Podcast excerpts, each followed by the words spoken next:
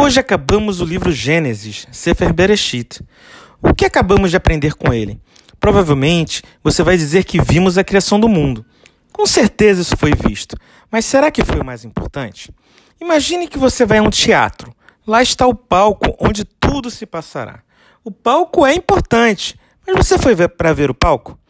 Provavelmente você foi para ver a história, os atores. Os atores de Bereshit são pessoas que possuem problemas. Já começa com Adão e Eva.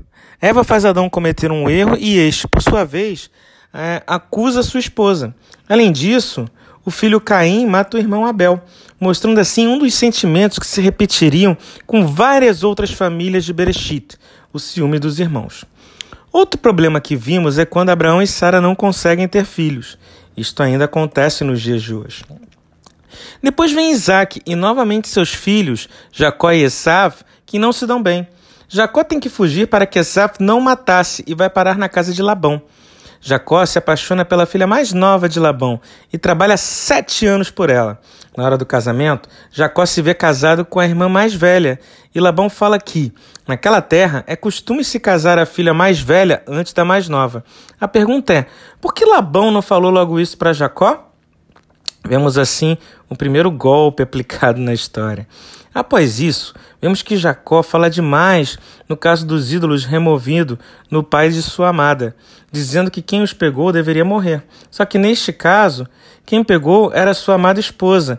Vemos assim que devemos pensar antes de falar e que as palavras têm força.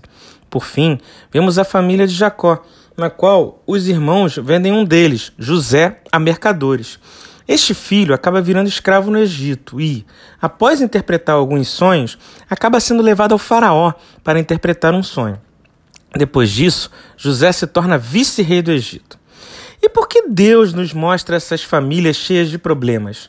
Para que você, nos dias de hoje, não venha dizer que para, eles era fácil seguir a Torá, pois não tinham problemas. Os primeiros judeus e judias tinham os mesmos problemas que você. E por que isso? Porque a alma humana continua a mesma. Tendo se passado todos esses anos, nada mudou. Pode ser que hoje você tenha um iPhone ou possa andar de avião, mas os sentimentos que nós temos são os mesmos.